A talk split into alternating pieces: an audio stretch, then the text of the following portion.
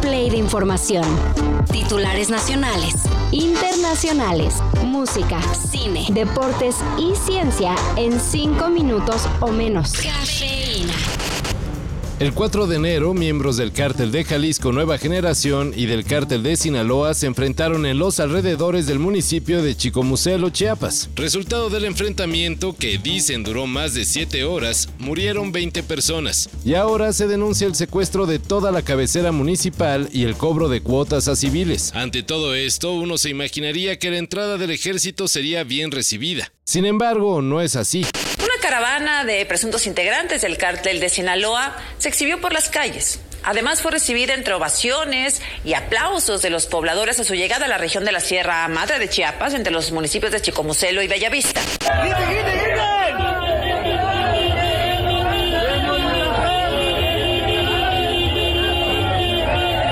De hecho, ya hubo enfrentamiento entre militares y los pobladores que tratan de impedir su arribo. Según se acusa, el ejército está del lado de los cárteles y permite que estos expulsen a civiles de sus comunidades. Le llaman desplazamiento forzado, un fenómeno que se denuncia en Chiapas desde hace años.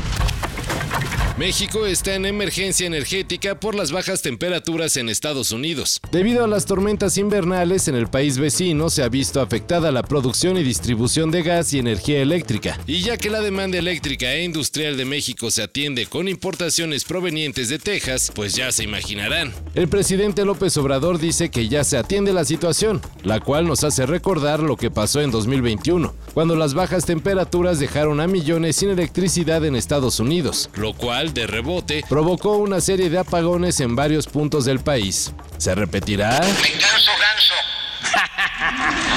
No, pues ojalá no. El Festival Coachella reveló su cartel para la edición de este año. Wow, that is the band right there. What are we doing? Why do we not hang out? We should hang out. Maybe we should do a show. We should do a show. I'll do. I'm I'll- into doing a show. do you want to do a show? I gotta think about it. okay, all right.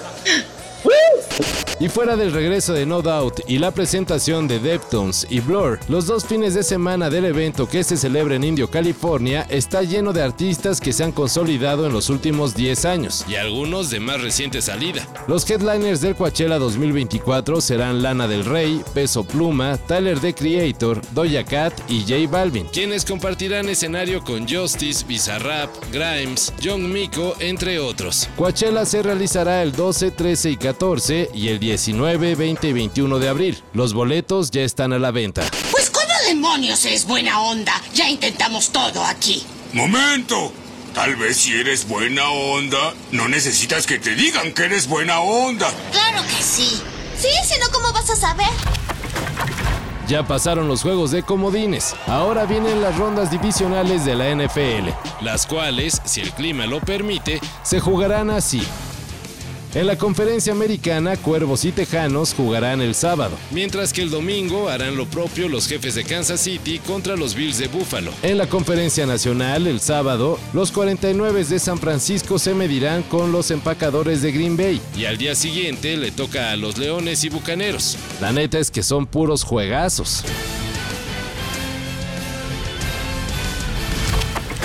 Conocí a Agustín en la prepa, en, el, en el patio de la prepa. Y este fue, fue muy, muy especial porque yo vi un hombre con unos lentes oscuros, así como muy enigmático, ¿no? Y dije, ¿quién será este muchacho, no? O sea, ¿quién será este muchacho que, que me causa tantos, tantas cosas? Murió José Agustín, el autor que desde muy joven supo mezclar la finura de las letras con el azote de la música, principalmente el rock. Falleció ayer a los 79 años. José Agustín debutó a los 16 con La tumba, una de las novelas indispensables en la literatura mexicana. Fue inscrito dentro del movimiento conocido como La Onda, aunque él siempre lo rechazó y propuso redefinir su literatura y la de sus contemporáneos. Me di cuenta de que estaban empezando a, a- desaparecer los dibujos en, de, las historietas, iban predominando las palabras. Y ya de repente, cuando estaba en quinto de primaria, me acuerdo muy bien, ya me salió lo que sería mi, mi primera novela. Fue narrador, ensayista, guionista, periodista, traductor y líder de la contracultura de nuestro país. En pocas palabras, fue un fregón. Descanse en paz, José Agustín. Todo esto y más de lo que necesitas saber en sopitas.com. El guion corre a cargo de Álvaro Cortés y yo soy Carlos el Santo Domínguez. Cafeína. Un shot de noticias para despertar. Lunes a viernes por sopitas.com y donde sea que escuches podcasts.